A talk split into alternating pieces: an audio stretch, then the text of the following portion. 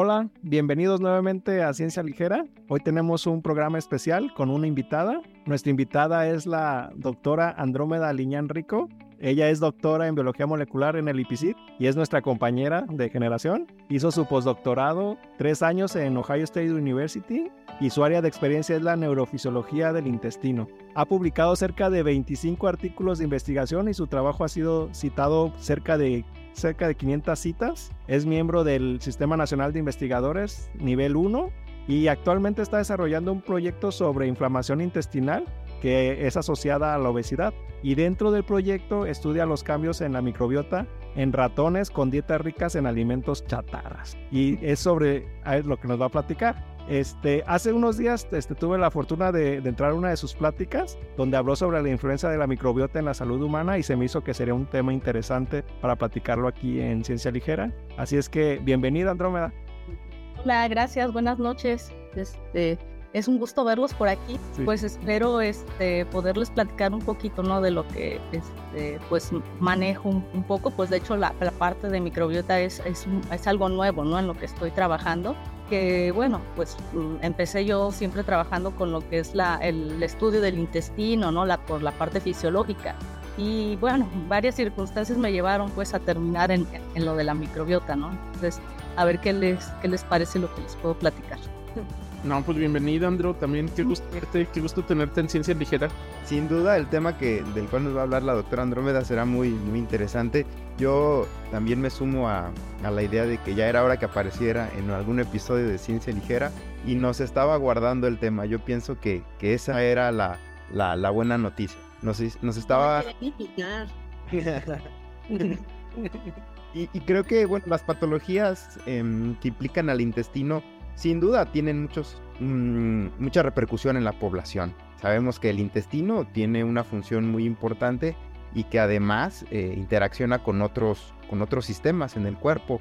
Eh, hemos sabido que, mm, que, tiene una conexión muy importante con el cerebro y, y, a nivel endocrinológico e inmunitario también. Entonces a mí me gustaría preguntarle a la doctora Andrómeda a lo largo de sus de, todos estos años de, formación académica y ya de, actividad científica, eh, ¿cuáles han sido eh, pues las pautas o, las líneas principales de investigación que ha desarrollado tanto en el extranjero como ahora en, Colima? Eh, y cuál ha sido un poco, ya nos platicaba de, cómo llegó hasta la microbiota, pero a detalle cómo fue pasando del estudio de inflamación intestinal, de regulación de, la inmunidad intestinal, enfermedades, por ejemplo, Crohn, enfermedad que se llama CUSI, también la colitis ulcerativa, eh, hasta llegar a la microbiota y qué conexión podría haber entre, entre esas enfermedades y una desregulación de la microbiota intestinal. Sí, pues em, básicamente pues desde que empecé mis estudios ¿no? de, doctorado, empecé yo a trabajar, bueno, desde maestría, ¿no? con lo que es la, la, fisiología intestinal, ¿no? Este, pues ya estuve trabajando, ¿no? También donde, en el laboratorio donde estaba Raúl, y bueno, él sabrá, ¿no? Que ahí lo que trabajábamos era básicamente eso, ¿no? Cómo, cómo este, el intestino funciona, ¿no? A través de qué receptores está, está generando, ¿no? Qué tipo de, de señales ¿no? que permitan su funcionamiento. Particularmente, pues trabajábamos mucho con lo que son las, las neuronas ¿no? y un tipo de, de, receptores que encuentran en esas células. Pero bueno, posteriormente, ya que continué pues con el postdoctorado, pues seguí más o menos en esa línea, aunque ya me enfoqué más en lo que son este, procesos inflamatorios intestinales, ¿no? Entender bien qué es lo que sucede durante una inflamación intestinal, cómo afecta el funcionamiento de, las células neuronales, ¿no? Porque pues en el intestino este, las funciones que lleva a cabo pues, son reguladas por una red de, neuronas y células gliales, que forman parte de lo que se conoce como el sistema nervioso entérico, ¿no? este, que se dice este, justamente que es como un segundo cerebro, pues por lo mismo, porque está, está formado por una red muy amplia de, células neuronales que, que, están coordinando esas funciones. ¿no? Entonces, entender de qué manera los procesos inflamatorios impactan en la función de este sistema nervioso entérico, pues fue, fue en lo que me estuve este, especializando un poco más, ¿no? Y entonces, bueno, cuando ya este, regresé acá a México a incorporarme como profesor investigador en la Universidad de Colima, pues traté de seguir en esa línea, ¿no? Y entonces, pues ya a la hora de solicitar recursos para, para poder seguir con la línea de trabajo, pues ahí me enfoqué más ahora aplicarlo en el estudio de la obesidad, ¿no? O sea, entender ahora qué pasa durante, durante la obesidad con todo este mecanismo, ¿no? Que regula la función del intestino, debido a que durante la obesidad también ocurre un proceso inflamatorio, ¿no? Está asociado a, la presencia de un proceso inflamatorio que se conoce como inflamación de bajo grado porque no tiene el mismo impacto o o no es del mismo nivel que, por ejemplo, una colitis, una, una inflamación más severa pero curiosamente, pues entonces durante el desarrollo de obesidad, pues también hay un, hay un grado de inflamación intestinal. Y esta inflamación intestinal, pues resulta que en esta, en esta parte, pues la microbiota juega un papel muy importante, ¿no? En el desarrollo de este inflamatorio. Entonces fue así como me fui yendo a, este, finalmente a, a, terminar en la microbiota, ¿no? Entonces, este, eh, nos enfocamos en parte del estudio en, en entender, ¿no? Cómo la microbiota está contribuyendo a generar este estado de inflamación y eso cómo repercute en la fisiología del intestino. Este, Andrómeda, por ejemplo, ahorita que hablabas de, de, la inflamación, uno generalmente piensa que la inflamación es cuando se te, se te, hace un chichón, que te golpeas o te raspas o algo así, que se te empieza a crecer, ¿no? O se te inflama. Así uno piensa la, que es la inflamación. Pero, eh, ¿qué tipos de proceso de inflamación estás hablando? ¿También se hace grande el intestino o, cómo es? Pues digamos que, que, hay un, o sea, hay un tipo de lesión, ¿no? En el intestino, ¿no? O sea, hay un, lesión que puede, una lesión que puede ser a diferentes niveles, dependiendo, pues, la magnitud de la inflamación, ¿no? En el caso de obesidad, pues, sí es de bajo grado, o sea, que no hay una alteración así muy, muy grande, ¿no? No hay, no hay este un cambio a nivel pues de las capas que componen el intestino, o sea, es prácticamente una inflamación que se podría decir que, que no es detectable, ¿no? Si tú ves este, un intestino de una persona sana con el intestino, o sea, en cuanto al arreglo de, de una persona que tiene inflamación de bajo grado, pues pareciera que no hay un cambio, ¿no? pero realmente sí hay una activación de células inmunes, hay una liberación de mediadores este, proinflamatorios, o sea, hay todo un proceso que está ocurriendo que está llevando, aunque, aunque no se ve, es como si no se viera esa inflamación, como si estuviera intacto el tejido, sí hay toda una este, cascada de señalizaciones, ¿no? Que se echó a andar por medio, pues, de la participación del sistema inmune, de la microbiota, que está generando un impacto importante en el funcionamiento, ¿no? Del tejido. Ya en una inflamación, pues sí, más severa, como por ejemplo, hablando del intestino, una colitis, pues sí se ve un daño en la, en la organización del intestino, ¿no? Como digamos que si tú vieras, ¿no? Este, que te haces, ajá, justamente una, una cortada, ¿no? En el brazo, pues sí ves una lesión en el tejido. Algo así se ve pues también en el intestino, ¿no? Un daño a, nivel de, la, de las capas que componen. El... Pero bueno, a ver, vámonos, vámonos por parte, Andrew. A ver, hay neuronas en el intestino. ¿Cómo está eso? Pues sí, este, el intestino, pues es una, las neuronas, pues conforman el, les mencionaba, ¿no? Un sistema nervioso que está embebido entre las capas del intestino, ¿no? Que está formado no solo por neuronas, sino por también otro tipo celular que es muy importante, que también este, nosotros trabajamos, que son las células gliales, ¿no? Estas células gliales rodean a las, a las neuronas y entonces también son células que, que participan en, en, la, en, pues en regular las funciones del intestino. No solo se comunican con las neuronas, sino también, de hecho, se comunican con células, por ejemplo, del sistema inmune, con las células del epitelio, ¿no? Que recubren este, la, la barrera intestinal. Entonces, este, en conjunto, tanto las neuronas como la glía se encargan de regular esos procesos motores del intestino y pues también los procesos de absorción y, secreción, ¿no? Aparte de que también influyen en regular, de hecho, pues también procesos relacionados con la inmunidad, ¿sí? Entonces, este, pues sí, realmente por eso se conoce o se dice que es que, en el intestino también tenemos un cerebro, ¿no? Un segundo cerebro, ¿no? Que tenemos esta red de, de, células conectadas que forman ganglios y que a la vez se comunican con el cerebro, ¿no? Están en retroalimentación, sí, es, un, es una comunicación bidireccional. Pero además, cuando, cuando, tú estabas en Estados Unidos, luego sí hacías estas preparaciones, este, donde el intestino lo cortabas y funcionaba solo. Sí, o sea, el, intestino sí se sigue contrayendo, ¿no? De hecho, teníamos que usar inhibidores para que no se contrayera, porque a la hora de hacer los experimentos, pues eso no nos dejaba trabajar, ¿no? O sea, y por eso es que este, el intestino, pues uno lo, saca, ¿no? Del, del, cuerpo, pero pues sigue llevando a cabo sus funciones, ¿no? Es por eso que, que este, pues se, se, dice, ¿no? Que puede trabajar, de hecho, de manera independiente al sistema nervioso central, que pues es, en sí el, el cerebro, pero pues también este, se retroalimenta, ¿no? Entonces, este, es por eso pues que, que también se le, se le ha asignado como el, el nombre de, de segundo cerebro, ¿no? Pues puede incluso trabajar de manera independiente al, al cerebro, ¿no? Aunque, aunque pues siempre están en comunicación, ¿no? O sea, es por eso también por, que, que se dice por ahí, ¿no? Que las emociones, ¿no? Que, que tienen mucha influencia en lo que en lo que es este, pues, el, el, el, estómago, ¿no? Que si te sientes muy estresado, muy triste o algo, pues luego tienes este malestar estomacal, ¿no? Por ejemplo, quizás a sentir náuseas o, o dolor, ¿no? Por, eh, y es justamente por eso, ¿no? Porque el, el, el intestino o el sistema nervioso este, central del intestino está en constante comunicación con el cerebro. Entonces, a través de mediadores químicos que libera el intestino, llegan al cerebro y eso genera, ¿no? Una una activación de, de, de, células específicas que a la vez este, liberan otro tipo de mediadores y van hacia el intestino, ¿no? Es, es un tipo de, de retroalimentación. A mí me pasa cuando veo noticias, cuando veo las noticias de... Ahora, eh, ¿cómo entonces con esto que nos platicaste, cómo se comunicaría, por ejemplo, la microbiota con el cerebro? Porque he, he leído por ahí que hay como una comunicación de la microbiota con el cerebro. Me imagino que es a través de estas células que nos platicaste. Y también te quería preguntar si nos puedes decir este, qué es la microbiota para, para empezar por ahí.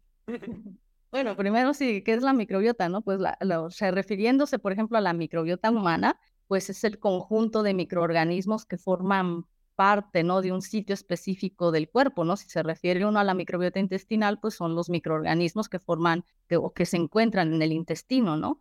Y estos microorganismos, pues además de bacterias, pues pueden ser, de hecho, pues también virus, este, pueden ser este, alguna, algunos hongos como levaduras, ¿no? Este, pero bueno, básicamente la, las que de lo que más se conoce, pues es de las bacterias, ¿no? De la función que tienen las, las bacterias, ¿no? Y es el, el, grupo, digamos, que es más, el más dominante, ¿no?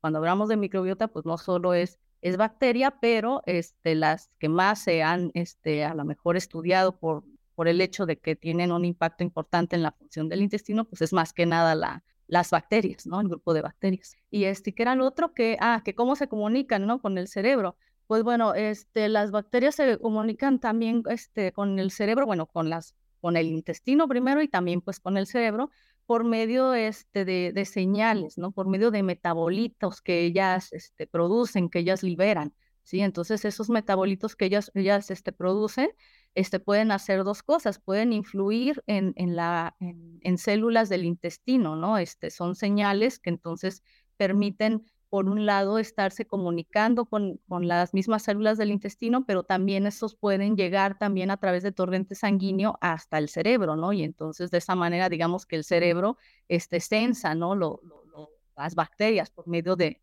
de los componentes o metabolitos que ellas están liberando. Sí, interesante estos componentes que nos mencionas, Andrómeda. Por ejemplo, eh, sería la barrera de la mucosa intestinal, el torrente sanguíneo y luego ya ese mismo torrente a través de esta barrera eh, hematoencefálica a comunicarse directamente con las, con las neuronas. Entonces existen estos tres compartimentos, digamos, muy bien establecidos y que a través de ellos, mediante estos metabolitos que nos comentas y moléculas mediadoras del mensaje, como serían los neurotransmisores, las citocinas, algunas hacia la inflamación o citocinas inflamatorias, otras citocinas que más bien median la inflamación hacia la baja, eh, también hormonas como el cortisol, nos decía también Raúl, como eh, la respuesta y nos comentabas también eh, al estrés, el estrés emocional, lo que vivimos constantemente, puede afectar los valores de cortisol, la CTH, y eso a su vez estar causando un ciclo de, de inflamación crónica y, precisamente quería regresar a, a, eso, Andrómeda, porque nos hablabas de, la obesidad eh, y que es una pandemia, también lo podríamos decir, es, una condición que afecta a, a todas las etnias eh, en diferentes grados y que su origen también sigue siendo multifactorial. El impacto que tiene la obesidad en la salud, pues también lo conocemos que es diverso. Se ha relacionado incluso con cáncer, es decir, pacientes que tienen resistencia a la insulina y obesidad, un mayor riesgo de, presentar también cáncer a lo largo de su vida. Y, sobre eso me, gustaría preguntar, eh, ya nos eh, se, definió eh, qué es la microbiota intestinal em, y luego empiezan otros conceptos en los que se ha visto que cierta población que antes no era o no tenía tanta tendencia a la obesidad, estoy hablando de la población asiática, a lo mejor Japón, China, y otros países de Asia tenían valores eh, o, índices más bajos de obesidad que, que Occidente, Estados Unidos, México y demás. Y, han notado que en China ha habido un incremento de la obesidad y también lo han ido relacionando con alteraciones de la microbiota intestinal que a mayor medida o a mayor consumo de alimentos chatarra o ricos en grasas saturadas, existe una modificación de ese equilibrio de, de la microbiota intestinal entonces, ¿nos podrías explicar, pues, qué son estos términos de, por ejemplo, disbiosis intestinal o, eh, que se pierda la regulación de un estado normal que es la eubiosis contra la disbiosis y que a partir de allí la obesidad pudiera ser un factor de riesgo para esta eh, disbiosis y a su vez pues, una serie de enfermedades crónicas degenerativas que entre ellas estaría el cáncer u otras neurológicas también crónico-degenerativas, como Alzheimer, por ejemplo. Sí, sí, o sea, sí, o sea, justamente como lo dices, ¿no? Este, la, la obesidad es este, una enfermedad ahorita que a nivel mundial, pues es, es muy relevante, ¿no? Por todo, pues porque va creciendo, ¿no? El número de, de personas obesas y que además de esto, pues no es solo que subas de peso, ¿no? Es todo lo que trae consigo, ¿no? Toda una serie de comorbilidades que incluso, pues, este, dentro de esas, pues está también este, una mayor pues este, distinción a, cánceres, ¿no? O sea, también este, pues por eso es que es, es, todavía más alarmante. Y bueno, entonces, este, y en, y en todo esto, pues si regresamos a la obesidad, pues resulta pues también que, pues desde, desde ese punto pues tenemos que, que la microbiota pues está, está influyendo, ¿no? De manera importante, ¿no? Porque pues de hecho, pues ese cambio, ¿no? Que tú decías, ¿no? Que, que cada vez se están consumiendo más alimentos, pues, este, chatarra, ricos en grasas, pues justamente estos alimentos, ¿no? Es uno de los detonantes de la disbiosis, que es la disbiosis, pues es una alteración en el balance de la microbiota, ¿sí? Entonces, una persona sana, que lleva una dieta balanceada, que, pues, eh, pues lleva un estilo de vida, digamos, pues más o menos saludable, que ejercicio, etcétera, pues tiene eh, su microbiota en un balance, ¿no? Que es la eubiosis, donde ¿qué se refiere? Pues que la cantidad de bacterias, ¿no? Que digamos que son benéficas para mantener la homeostasis final, o sea, para mantener un buen funcionamiento del intestino, pues está en un buen número, ¿no? Está, está bien representada. Y las bacterias que por ahí que puedan este, ser, pues digamos, del, del bando malo, pues están, están contenidas, ¿no? Están, están, este, o sea, están a un nivel donde no se les permite pues proliferar, crecer, invadir el intestino, ¿no? Entonces, este, y aparte hay una gran diversidad, y hay, una gran variedad de, de, estas bacterias, ¿no? De las que son promotoras de un buen funcionamiento intestinal. Entonces, ¿qué sucede cuando este, se empiezan a incluir en la dieta alimentos altos en grasas? Pues lo que se sabe es que empieza a afectar de manera muy importante esta microbiota. Entonces, se va creando un desbalance, van disminuyendo la, la de bacterias que son del grupo eh, de comensal, o sea, que son las que generan un, beneficio al funcionamiento ¿no? de, del intestino, y van empezando a crecer o a proliferar más aquellas que no, ¿sí? Aquellas que cuando llegan a, a crecer de más, pues entonces sí pueden crear ya, ya, por ejemplo, una respuesta inflamatoria, ¿no? este, van a alterar a varios niveles, este, primero pues el intestino, ¿no? Porque es el primer sitio donde los alimentos ricos en grasa tienen contacto y es el sitio pues donde está ubicada la mayor parte de la, de la microbiota que nosotros tenemos, ¿no? En el, en el cuerpo, ¿no? Entonces, este, pues se crean una serie de cambios, ¿no? Donde, lo que va sucediendo es que la integridad del intestino, o sea, la integridad de esa barrera que nos protege, ¿no? De la invasión de estos microorganismos, este, se va debilitando, ¿sí? Entonces, lo, que va sucediendo es que se va perdiendo ¿no? esa integridad de esa barrera y entonces ahora componentes bacterianos e incluso bacterias que normalmente estaban pues fuera de esta barrera empiezan a entrar, ¿no? Se empiezan a, a, a introducir a las capas internas del intestino, ¿sí? Y entonces en este punto, pues entonces las células inmunes empiezan a detectar, ¿no? Que hay una invasión, ¿no? De, de, microorganismos o de componentes bacterianos que no deberían de estar ahí. Entonces se activa esta respuesta inmune, ¿no? Se activa esta respuesta inmune que inicialmente entonces se da en el intestino. En etapas muy tempranas, pues se da en el intestino. Pero posteriormente, pues toda, todas estas señales inflamatorias, todos estos mediadores este, inflamatorios que provienen del biota, etcétera, pues llegan a torrente sanguíneo.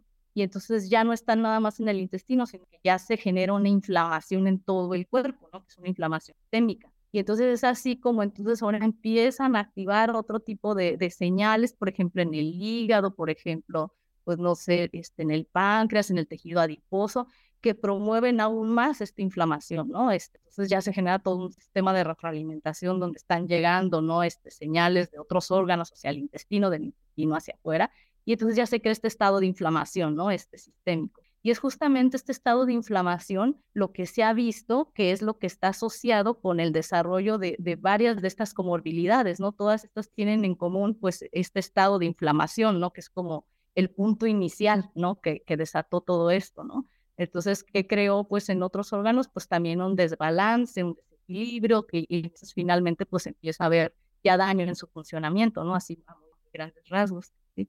Entonces, ¿sí? Yo, yo lo que te quería comentar, bueno, quería comentar un poquito al respecto de lo que hablaban de la obesidad, porque hay dos, dos cosas curiosas al respecto de la, de la pandemia de la obesidad. Una de ellas es que no importa qué dieta hagan ustedes, si hacen la ketogénica, si hacen la de restricción calórica, la que sea, está ya bien caracterizado que al año de que ustedes hicieron la dieta. Ustedes empiezan la dieta y van a perder peso, ¿no? y van a perder kilos y van a bajar tallas y este ya se van a ver muy bien y les va a volver a quedar el, el uniforme de la preparatoria. Este, pero al año, al año la dieta deja de funcionar. Cualquier dieta que ustedes tengan, todos los todos los beneficios cardiovasculares que puedan tener, todos se pierden. Y esto, este, nadie sabe muy bien por qué. La hipótesis es de que este, el cuerpo se acostumbra a este nuevo nivel bajo de energía y entonces ya sea que se estanque o vuelve a empezar a ganar peso, ¿no? Entonces ese es este, no, no les estamos diciendo que no hagan dieta, más bien lo que les estamos diciendo es que no se agüiten si están haciendo dieta y este, y ya dejaron de perder peso, porque esto está estudiado que así, así va a suceder. Y luego, esto está combinado con otro, otro factor que también quería platicar con ustedes, que es lo de los obesógenos, ¿no? Los obesógenos son compuestos que se le agregan a los alimentos que por sí solos no son tóxicos, no son dañinos, no pasa nada. Este, sirven como, pues, para preservar ciertos alimentos enlatados o lo que sea, pero por sí solos, cuando se los das a ratoncitos de laboratorio, los hacen engordar. Entonces, son compuestos que están ahí en los, en los alimentos procesados que no sabemos o no están dados de alta como dañinos, pero que por sí solos nos están engordando. Entonces, es una de las propuestas para la pandemia esta de la obesidad. Y luego ya se viene todo lo que, lo que Andrón nos está este, diciendo, ¿no? Con, con respecto al desbalance en la microbiota. Entonces, ahí hay como un, un mundo, ¿no? De, cosas que están en nuestra contra este, y que, promueven la, este, la obesidad y pues también todo lo que conlleva. Y, y, luego Andro, que les promueve la obesidad a los ratoncitos. Entonces, Andro, te quería preguntar, este, ¿qué es, qué es lo que hacen ustedes en el laboratorio con estos ratoncitos y, y qué es lo que han visto en, cambios en la microbiota y, o estas cosas, eh, marcadores de que nos platiques un poquito de, ese experimento que están haciendo. Sí, bueno, pues este, nosotros utilizamos pues ratones donde lo que hacemos es darles una, una dieta pues alta pues sí, alta en grasas, ¿no? Pero lo que les damos realmente no es una dieta este, comercial, ¿no? Este, lo que nosotros hacemos es darles alimentos que normalmente una persona consume, ¿no? Una persona que, que, este, desarrolla obesidad consume, ¿no? Que se le llama dieta de cafetería. Es decir, esa dieta consiste en darles este, papitas, ¿no? Sabritas, este, darles tocino, darles chocolate, todo. Estas palomitas son sin mantequilla, ¿eh? Y entonces, este, bueno, pues a los ratones les encanta, ¿no? Este, luego, luego van. Galletas Marías, ¿verdad? También. Sí, galletas Marías, este, y, y todos se los damos pues mezcladito, ¿no? Los hacemos como unas hamburguesitas y se los damos, ¿no? Y aparte les ofrecemos su alimento sano, ¿no? Ponemos su alimento sano, su alimento balanceado, sus croquetitas y sus bolitas, ¿no? Sus, este, hechas en casa, ¿no? Y obviamente nos dejan siempre las, las, las croquetas, ¿no? El alimento balanceado y se van luego, luego por el otro alimento. Entonces, este, esta dieta pues se ha usado, ¿no? Este, se ha usado mucho, pues, en, o sea, no, no la inventamos, pues tampoco, ¿no? Nos basamos en, en la literatura y de hecho se, se dice, ¿no? Que este tipo de dieta es más efectiva para inducir obesidad que las que muchas de las dietas comerciales, ¿no? Que te venden ya para para utilizar en ratones, ¿no? Y que además asemeja un poco más pues lo que pues realmente lo que consume una persona, ¿no? Que si quieres más o menos este simular ese proceso en un ratón, pues dale alimento que realmente este simule lo que está sucediendo en la obesidad en un ser humano, ¿no? Entonces, bueno, llevamos a estos este, ratones, este, los vamos monitoreando, nosotros trabajamos hasta ocho semanas, este, pero a lo largo de ese transcurso de tiempo, pues los vamos monitoreando, ¿no? Niveles de glucosa, su peso, y vamos obteniendo muestras también de, de las heces fecales, ¿no? Que es de donde nosotros estudiamos la, la microbiota. Entonces nosotros decidimos este, tomar muestras a etapas iniciales, o sea, a la segunda semana, y muestras a etapas ya hasta donde terminamos. Nuestro tratamiento, que ya sabemos que ahí ya tienen este claramente una, este, aparte de la obesidad, pues alteraciones ya metabólicas, ¿no? En, cosa, y etapas iniciales, pues va iniciando, ¿no? El proceso, que de hecho, pues también ya, ya hay inflamación, o sea, medimos marcadores de inflamación para ver que también ya tengamos, este, inflamación intestinal, y entonces, bueno, lo que queremos ver es cómo esta microbiota va cambiando, ¿no? O sea, cómo está etapas iniciales y cómo está ya una etapa avanzada, donde ya tienes la obesidad bien establecida y también las alteraciones ya metabólicas pues más, más pronunciadas, ¿no? Entonces queremos identificar, ¿no? ¿Qué, qué grupos de bacterias se podría decir que son más relevantes o tienen mayor este, cambio en etapas tempranas y cuáles pudieran ser más relevantes ya donde la, la, inflamación intestinal y la obesidad ya está más este, avanzada o establecida, ¿no? Para tratar de entender entonces qué función pueden tener, ¿no? Este, y entonces, pues realmente sí, o sea, hemos visto que, que hay este, varios cambios, ¿no? Que comparando la semana 2 contra la 8, pues encontramos varios grupos de microorganismos, ¿no? Que, que aparecen mucho en los ratoncitos obesos a la segunda semana, pero que en la 8 ya no, ¿no? Aparecen otros, ¿sí? Entonces, este, es, esos son los que se nos hacen muy interesantes porque ya podemos entonces este, adentrarnos un poco más en esos, ¿no? Ver, por ejemplo, en qué enfermedades están implicadas, ¿no? qué metabolitos producen, cómo puede afectar la fisiología del intestino, ¿no? Y el proceso inflamatorio, y cuáles entonces pudieran ser relevantes para nosotros ya enfocarnos y estudiar qué pasa, sobre todo a nivel ya de, de, este, de, células este, del sistema nervioso, ¿no? Finalmente, a mí me interesa sobre todo trabajar con, con lo que es la, las células gliales y ver cómo estas células están cambiando su forma de, de, funcionar, su fisiología, su comunicación en presencia de este estado de inflamación, donde pues ciertos microorganismos están, pueden estar presentes en una etapa y otros en otra etapa y cómo eso está afectando a la función de estas células. Por ahí es donde dónde vamos con mi proyecto. Y ya, supongo en fases posteriores, una vez que se haya determinado esto, cuáles serían los, pues digamos, género y especie de las bacterias principalmente relacionadas, aquellas que estén a la alza o en cantidad o a la baja en cantidad, pues también eh, se estaría pensando en, en blancos terapéuticos, en algún tratamiento, alguna intervención, o, me refiero a entonces modificar la población de esas bacterias o, o, sería todo intervención dietética o, o, se tiene algo ahí pensado de, de acuerdo a los resultados, digo, a futuro?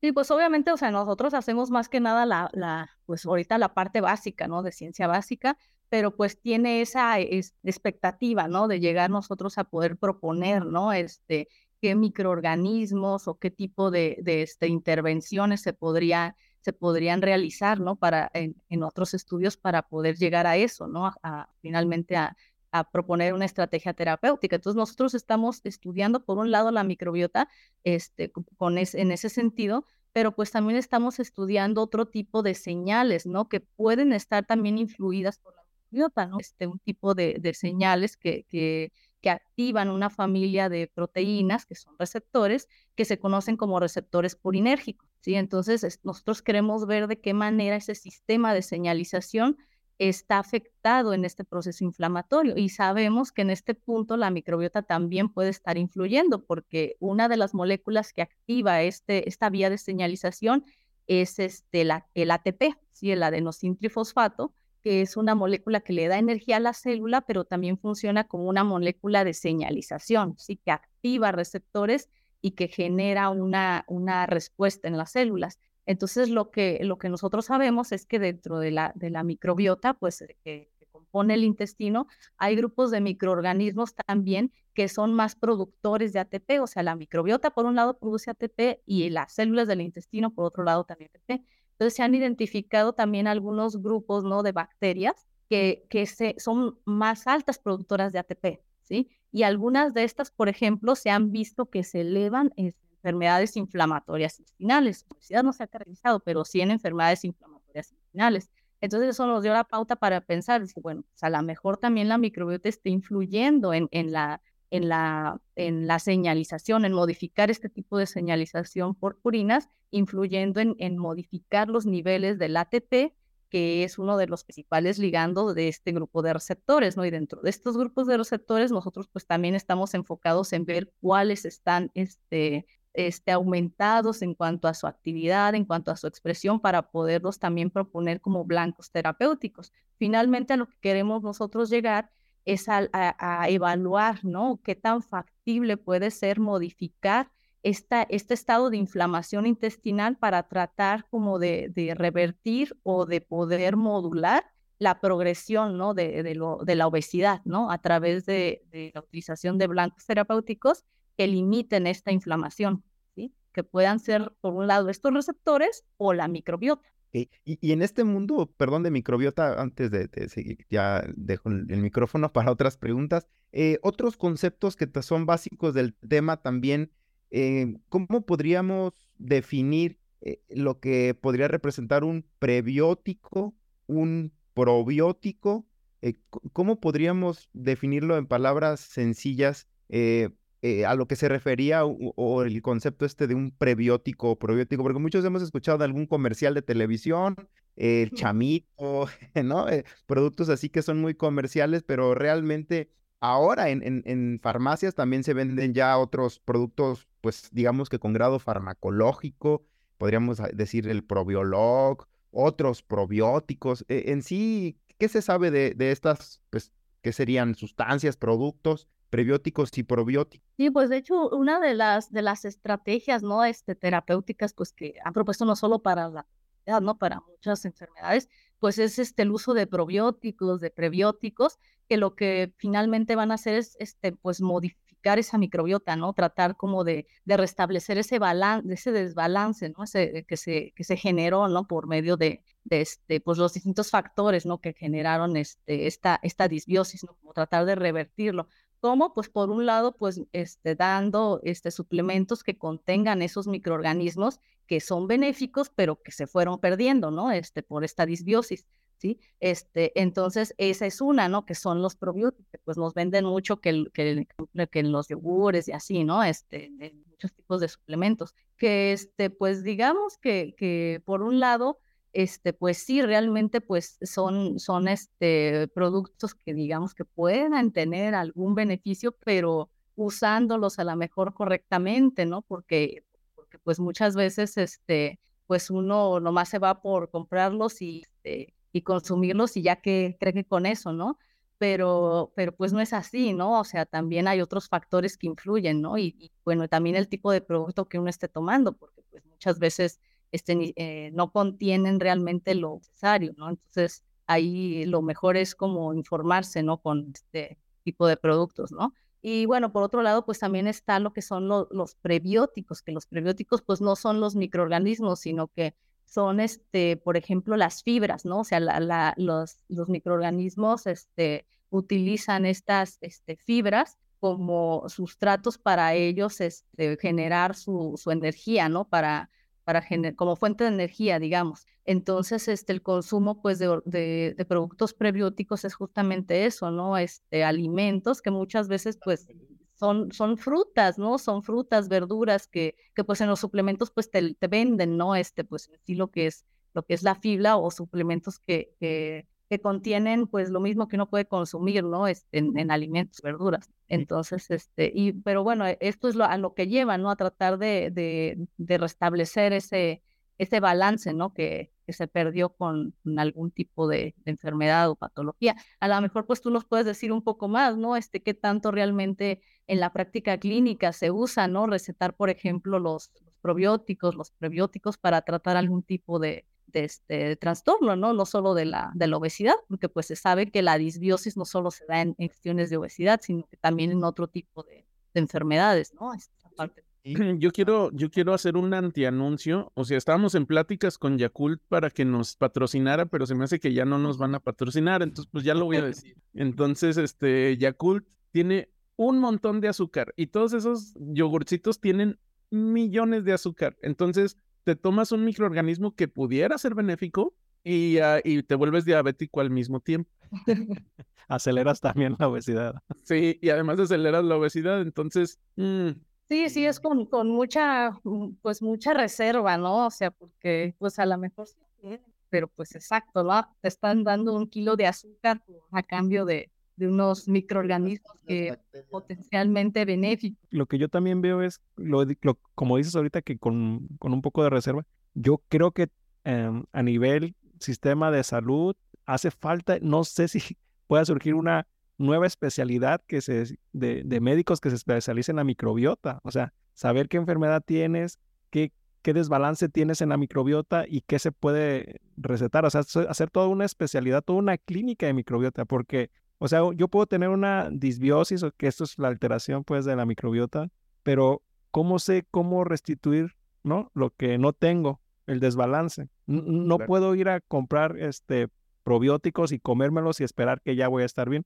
porque ni siquiera sé qué es lo que tengo de más o qué tengo de menos. Yo creo que al sistema de salud, no sé si en otros países exista, pero sí le hace falta una especialidad como esta, yo creo de que te puedan checar la microbiota, que te puedan ayudar a, balancear tu microbiota. Ah, tómate ese suplemento que tiene esta que te falta. No sé, ¿Tú qué piensas hablando de, esa parte? Híjole, yo ahí mi intervención sería eh, con respecto a, las, a, la mira de una medicina integradora, una medicina que fuera más mm, integral en, el sentido del origen de las enfermedades, eh, las manifestaciones y por, por ello mismo, qué tipo de intervenciones serían las más adecuadas para cada paciente con su, eh, con su entorno propio.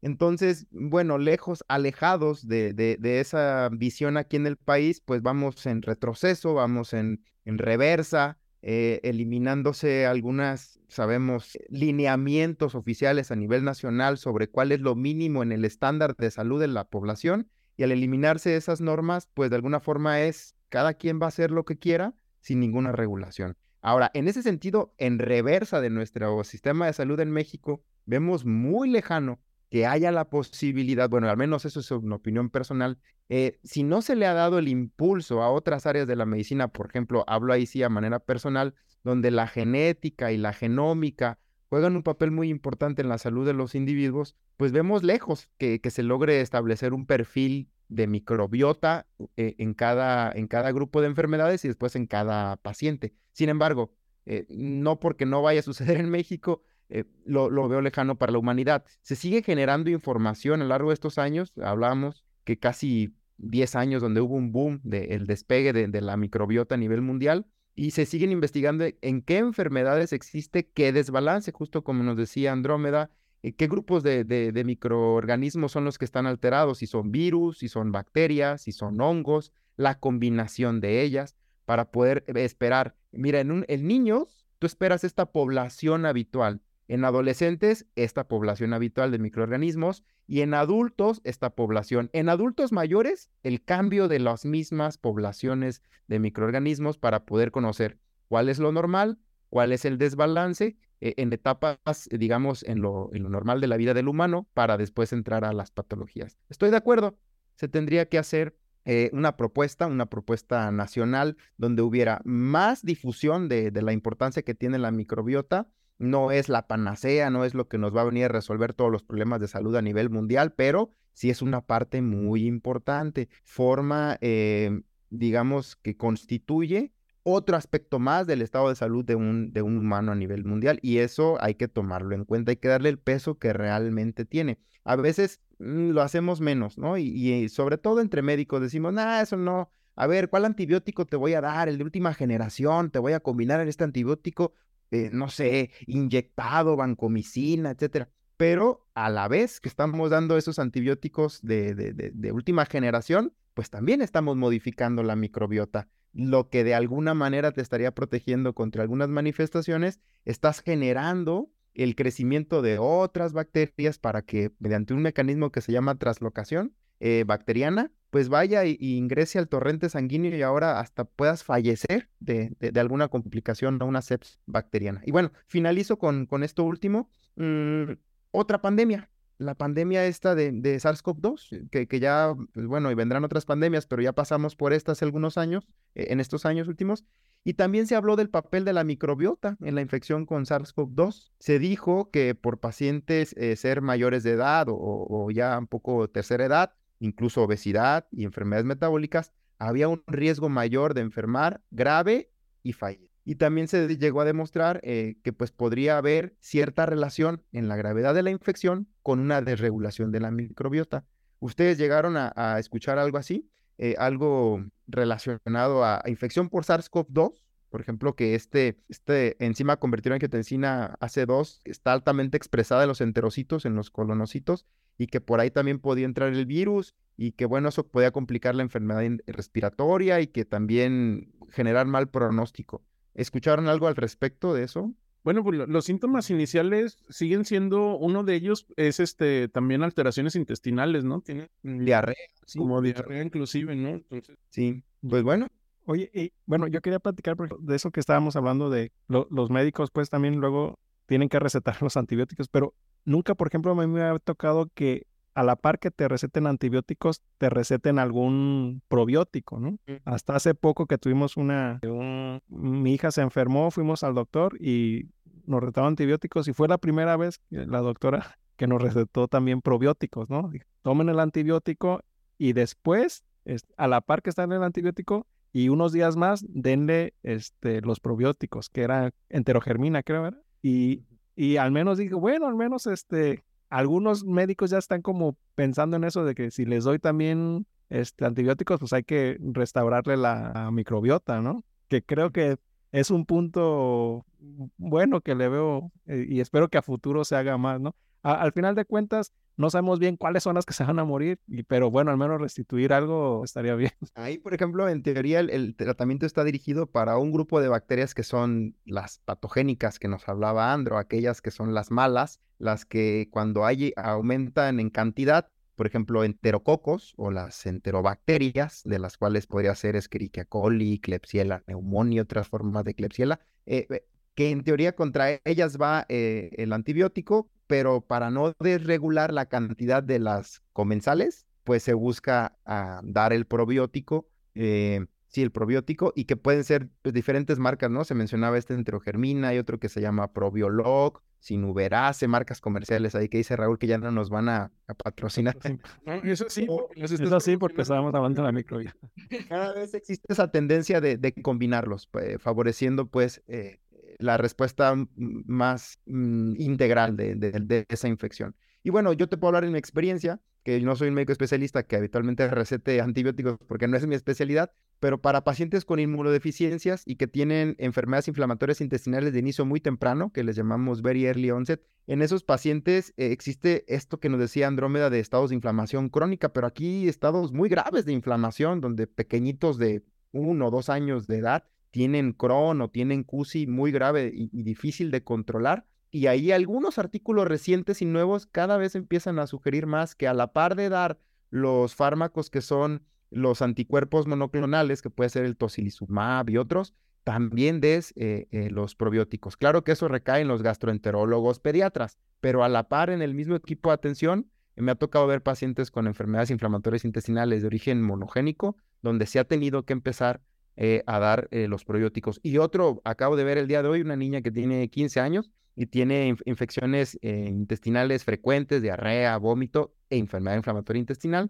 Y ella tiene la deficiencia de un gen que se llama DUOX2 en la función de ese gen. Se afecta la, el paso final de una proteína que se llama NADPH oxidasa y entonces combate muy poquito a las bacterias y a los virus y todo el tiempo está eh, está enferma porque no puede producir peróxido de hidrógeno que todos conocemos como el agua oxigenada, pero a nivel intestinal eh, no tiene esa respuesta como de otros pacientes. Y bueno, en ella empezamos, eh, bueno, ahí sí yo le dije que lo tomara, a lo mejor van a demandar ahí.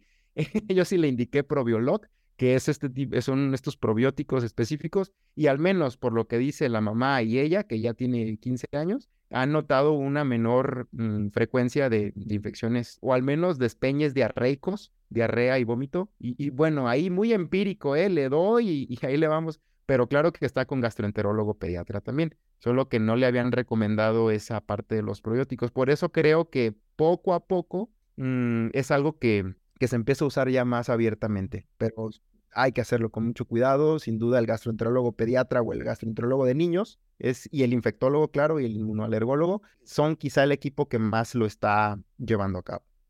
Ahora, Androma, perdón, Raúl, este, de la plática en la que tuve la fortuna de, asistir, nos hablaste de cómo eh, la microbiota está relacionada con algunas enfermedades. Este, ¿Nos puedes decir como en qué enfermedades está relacionada la micro, este, un desbalance de la microbiota y también vi que, que también podría influir en los, en los sentimientos, o eh, perdón, en los estados de ánimo. Este, a ver si, si recuerdo, no, nos platicas, por favor. Sí, pues de enfermedades, pues sí, les, comentaba que son varias, pues no, no, no está limitado a enfermedades del intestino, ¿no? O sea, de hecho, pues también comentaba un poquito Alan, ¿no?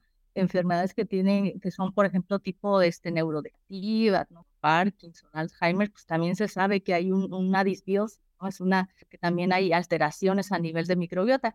Este, no, todavía hay como mucha, mucha este, controversia en el, en el punto de que, pues dices, bueno, ¿qué originan qué, no? O sea, desarrolla la enfermedad y esto causa la disbiosis o se origina la disbiosis y eso, eso es detonante de la enfermedad, ¿no?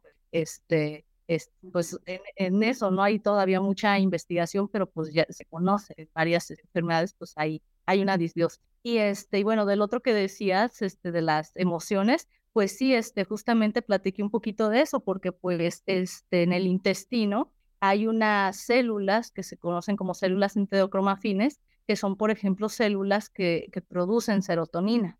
Y la serotonina, pues es una molécula y que, que puede entonces llegar a, pues al cerebro y que está implicada en regular procesos que tienen que ver justamente con, con las emociones, ¿no? Es, de hecho, pues está una deficiencia en esta molécula, en la serotonina, se sabe que, que está relacionada con, eh, con el desarrollo, por ejemplo, de depresión, ¿no? Personas que tienen depresión, pues tienen niveles muy bajos de, serotonina. Y la producción de esta serotonina, pues resulta que, que en este proceso, pues la microbiota influye. Este, la, la, microbiota puede regular pues la producción de, de, pues, de esta molécula, ¿no? Porque este, a través ¿no? de, de, de, la producción de unos metabolitos que son este, los ácidos grasos de cadena corta, son metabolitos que genera la, la microbiota, se sabe que eso genera un cambio en la expresión este, de las enzimas que están involucradas en la serotonina. Entonces, este, dependiendo, ¿no? Pues entonces, ¿qué, de microorganismos estén, estén presentes, pues pueden favorecer el hecho de que, se esté generando ¿no? La, serotonina o que se haya de hecho una disminución ¿no? también en, sus niveles, ¿no? Y entonces eso puede afectar este, pues a nivel de cerebro, ¿no? Como, qué tanto está llegando al cerebro y entonces ahí como se puede relacionar con el control ¿no? de, esta parte que tiene que ver con, el estado de ánimo y emociones, más o menos este, a ese nivel puede llegar, de hecho, es la microbiota. Y de hecho es algo también que empezamos a analizar en el laboratorio, no, no, no las emociones de los ratones, pero sí los niveles de expresión de, de, de una de estas enzimas que está involucrada en la síntesis de ¿no? que estamos, estamos, tratando de correlacionar con, con, con, la presencia de algunos grupos de, de microorganismos. ¿no? Este, vamos a ver ahí por ese lado que nos, que nos arrojan los datos.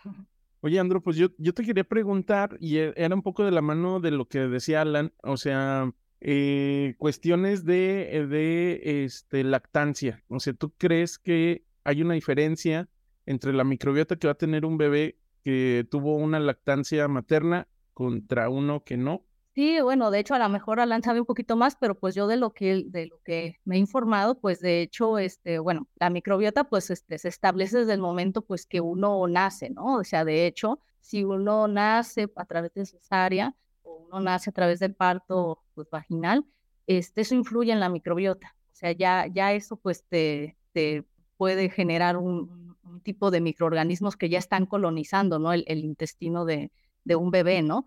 Y aparte, pues la lactancia materna es otro factor, ¿no? Entonces, este, si uno tuvo este, un parto vaginal y tuvo este, alimentación, ¿no? Este, con lactancia materna, pues eso, eso este, genera o no favorece pues que, el niño pues tenga o se establezca su microbiota pues más hacia el lado saludable, ¿no? Este, este, eso ya este, se, ha, se ha visto, ¿no? Que la lactancia materna y, y el parto vaginal pues favorecen aún más que haya este, una colonización de microorganismos benéficos para el niño, ¿no? Y la microbiota de, de, un bebé pues se va este, modificando, al principio va cambiando mucho y se va estableciendo ya conforme el niño va creciendo y va también incorporando los alimentos este, pues sólidos, ¿no? A través de su alimentación complementaria. En ese punto es cuando ya la microbiota se estabiliza un poco más y ya este, pues hasta un punto pues se mantiene, ¿no? Y, y obviamente pues va, va cambiando pues también dependiendo del estilo de vida, ¿no? Pero pero en ese punto ya se establece un poco más la microbiota y pues bien influida pues desde atrás de,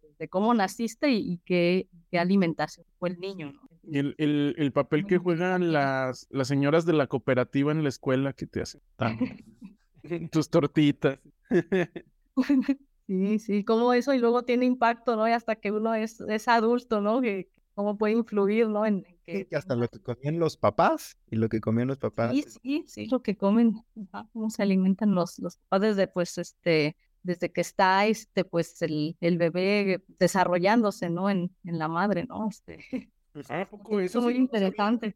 Eso sí no lo sabía, ¿eh? Sí, también con la circulación eh, fetoplacentaria de lo que consume mamá también afecta al feto. Bueno, modifica más que afectar porque suena negativo, ¿no? Lo, lo modificará para un lado o para otro en cuanto a su, población. Órale, porque la, en la película de, de, mm, de donde habla el bebé, ¿cómo se llama? Mira quién habla también. Mira quién habla también. Mira quién habla, ¿no? Es la primera. Ah, sí. La de Mira quién habla, nace el bebé y conoce a la mamá y le dice, ah, con que tú eres la que comía muy picante. Nuevas generaciones no conocen esa película de Mira quién habla y Mira quién es de los 80, sí, chequenla. Se rentaba en Video Challenger, Videocentro, Blockbuster. Centro. o salía en el 5, en el canal 5 también. sí. Oye, este, y aparte, por ejemplo, de, de poder restablecer la, la microbiota en dado caso que tuviéramos un desbalance, ya hablamos de que no sabemos qué, qué, qué es lo que nos hace falta y qué consumir, pero he escuchado por ahí unas cosas que se llaman trasplantes de popó bueno, mejor dicho, trasplantes fecales. ¿Nos puedes decir eh, eh, si sabes algo en qué consiste y, para qué se usan? ¿Para qué enfermedades se han usado, por ejemplo? Eso es muy impactante. Y yo también quería preguntar sobre eso a Alan, porque pues él, es médico, ¿no? Este, o sea, yo te puedo platicar pues de, de, lo que he leído, ¿no? Pero en la, en la práctica médica, pues por ejemplo aquí en México yo no sé qué tanto se use como en esos casos extremos que tú que tú, como el que tú mencionabas, ¿no? Donde hay ya este, un daño muy severo, ¿no? Que, que bueno, ya le dieron prebióticos, probióticos, de todo y que, este, y que se necesita a lo mejor una estrategia un poquito diferente, ¿no? Y entonces, bueno, los trasplantes fecales, pues, este, se escuchan, se han escuchado mucho ya en los últimos años, este, porque pues han visto tener, este, mostrar buenos resultados, ¿no? Para distintos tipos de enfermedades, o sea, en, estudios en animales, pero también en varios estados clínicos de, de diferentes enfermedades, ¿no? También, este, más allá de, de las enfermedades también este, intestinales. Entonces, pues se ha visto que pues ayuda mucho a este tipo de estrategias a restablecer pues la microbiota, ¿no? Entonces, lo que se hace básicamente es tomar una muestra, ¿no? Que viene de, de un paciente este, sano, una muestra pues de heces fecales y este, bueno, el procedimiento exacto no lo sé, este, en algún punto este, está pues estas heces fecales pues se tienen que procesar de alguna manera, aunque pero se tienen que mantener pues la, los microorganismos vivos, ¿no?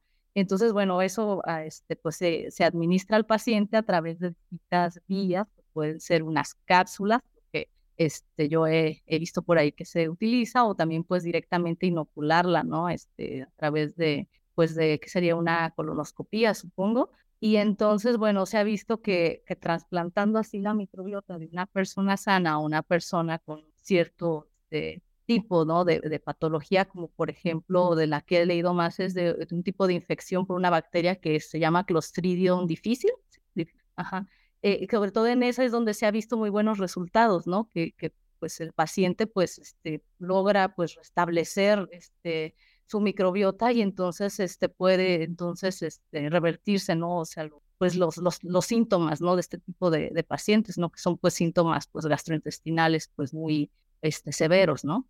Este, pero bueno, este, realmente no sé qué tanto se usa, ¿no? Aquí, por ejemplo, en México, ese tipo de, terapias. Además de que la infección por, por ser difícil eh, es resistente a antibióticos. estos son pacientes donde esto se hizo como un último recurso porque ya no respondían a nada y, y se sabía que, sin, que si continuaban así se iban a morir, ¿no? Entonces, literalmente estos trasplantes a esos pacientes en particular les salvó la vida. Y precisamente por eso que lo que menciona Raúl, eh, para que un paciente llegue a, tener el sobrecrecimiento de Clostridium difícil, debió haber ido terminándose eh, la gran población de bacterias comensales, las que son, digamos, las naturales del, intestino, a raíz de múltiples infecciones y múltiples tratamientos de diversos antibióticos, tanto afuera del hospital como ya pacientes hospitalizados que reciben, digamos, antibióticos de muy amplio espectro y de última generación acaban con la flora, digamos, con las bacterias comensales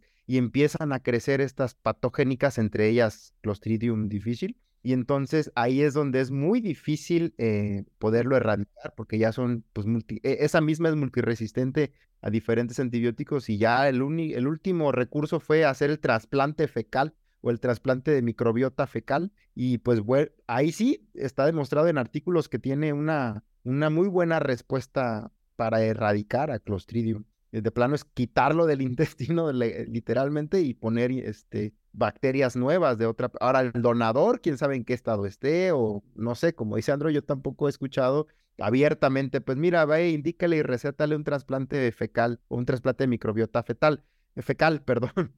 Pero pero bien que eh, sí se ha utilizado, está demostrado que, sirve. Y yo he leído que se puede dar en liofilizado, que serían estas capsulitas, o el trasplante en fresco, sería pues prácticamente eh, cambiar de, intestino de un lado a otro. No sé la verdad cómo, cómo sea tampoco, nunca lo he visto. Sí, o sea, yo también he, leído que, que, a partir de que el éxito que se, se vio, ¿no? Con ese tipo de infección, pues se empezó a explorar, ¿no? Para otras otras enfermedades, ¿no? Y este, y que hay este, de hecho, este, pues varios, este, la mayoría de los, de los trabajos que se han hecho, este, pues reportan que sí, ¿no? Realmente sí, sí ha, se ha mostrado buenos resultados, ¿no? Digo, bueno, pues sí, si realmente ayuda, pues entonces, este, ¿qué tan lejos estamos, ¿no? De que, de que pueda ser así una, una estrategia que realmente se pueda implementar, este, pues aquí en, en México tratar a veces enfermedades que, que realmente ya le intentaste de una forma, de otra y no, no, este, no se ven buenos resultados. Debe ser una nueva especialidad de, de gastro, una subespecialidad o algo así. Sí se debe abrir algo así. Yo creo que una subespecialidad se alcanzaría, o al menos una alta especialidad, que son cursos de un año después de que termine la especialidad médica. Puede ser un curso de alta especialidad, por ejemplo, en microbiota, podría ser. Ahora, este, por lo que nos platicaba esta Alan y, y Andrómeda, pues parece como que es muy importante esta microbiota que no le damos mucha importancia a veces. Entonces, como para cerrar, eh, ¿qué recomendaciones harían para cuidar nuestra microbiota y, por ende cuidar nuestra, nuestra salud? De lo que han leído, ¿cómo podríamos nosotros cuidar este, la microbiota? Empiezo yo para que no me la ganen. Ok. yo diría que eh, incrementar el consumo de los prebióticos, que como nos decía Andrómeda, corresponderían a fibras, fibras vegetales o, productos obtenidos pues de frutas y verduras, que aunque suena trillado, el consumo, eh, la dieta rica en fibras puede ayudar mucho a, barrer también parte de, de, los metabolitos que quedan atrapados en el intestino, favorecen ahí el tránsito y disminuyen el riesgo de cáncer colónico. Entonces, aunque esté trillado, el consumo diario de fibra vegetal sería algo que no es medicamento, no necesita receta, nada, sino es continuar con una dieta cercano a lo, le dicen en los artículos, una dieta cercano a lo rural, más que a lo urbano o chatarrizado o chatarralizado, una cosa así. Y los eh, y de los probióticos, pues bueno, sería muy difícil recomendar, mire, todos tomen probióticos, etcétera. No, pero al menos sería cuidar que no haya ese desbalance, es decir, propiciar mantener el balance con lo de los prebióticos, que serían las fibras, evitar el consumo de, de antibióticos que afortunadamente en México ya están prohibidos si no es que lo receta algún médico con, con, el documento y demás, pero evitar también eh, tratamientos antimicrobianos mm, innecesarios y extensos. A veces yo entiendo que el sistema así lo obliga, ¿no? Van a la farmacia, similares, genéricos y demás, y dan ahí, eh, y porque le dice el de la farmacia, oye, pues recétame cinco ceftriaxonas y te llevas una comisión. Digo, yo lo he vivido, en algún momento trabajé en una farmacia y me llegaron a decir así, oiga. ¿De botarga o de qué? también bailaba, también bailaba de botarga tras la residencia. No, sí me decían eh, que por de los más caros eh, me iba a llevar una comisión, pero pues es algo que no, no puedes hacer por pues, simplemente por ética profesional. Entonces, pues no caer en eso. Para una gripe, infección viral, das un antibiótico, una ceftriaxona, algo inyectado, y luego dan cinco inyecciones, y luego vienen los aminoglucósidos y barren con todo. Entonces, evitar eso. Yo creo que evitando eso y mejorando el consumo de, las fibras eh, de, fibra vegetal, pues eso ayudaría mucho a mantener la homeostasis, a estar en eubios. ¿Alguna recomendación de las que hayas leído, Andro, o ya con esas que dijo Alan? Pues es que, pues básicamente, pues sí, es, es eso lo que, es, lo que siempre te dicen, ¿no? La alimentación y de hecho pues también este e, el, ejercicio no de hecho también hay estudios donde han relacionado no el, el, ejercicio este aerobio con el buen funcionamiento del intestino y el buen mantenimiento ¿no? del balance de, la microbiota, ¿no?